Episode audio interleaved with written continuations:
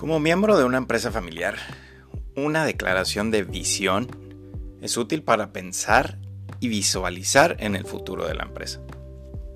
Las pequeñas empresas casi no están estructuradas y comienzan con la necesidad de un fundador. Como la empresa sigue funcionando durante años y los propósitos del fundador ya se han cumplido, una empresa puede estar funcionando con un propósito considerado pero, ¿cuál es el futuro de la empresa? ¿Hacia dónde se dirigen los propietarios? En una empresa familiar, en esa declaración de visión, cuando no está clara, el futuro tampoco lo está. ¿Cuáles son los siguientes pasos ahora que un empresario ha conseguido todo lo que quería?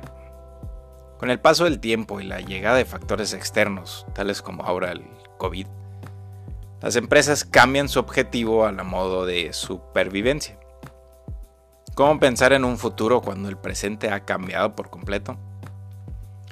Probablemente este periodo de tiempo ha mostrado a muchos propietarios de negocios que las visiones son solo una mera idea de lo que el negocio nos gustaría que fuera a llegar a ser. Pero ciertamente una visión no tiene que ser 100% como realmente la visualizamos. La visión está puesta en el futuro, pero no somos dueños del futuro. Creo que una declaración de una visión de una empresa no es más que una declaración de lo que queremos llegar a ser. Serían las actividades diarias las que mostrarían si nos dirigimos a alcanzar esa visión. Gracias por escuchar.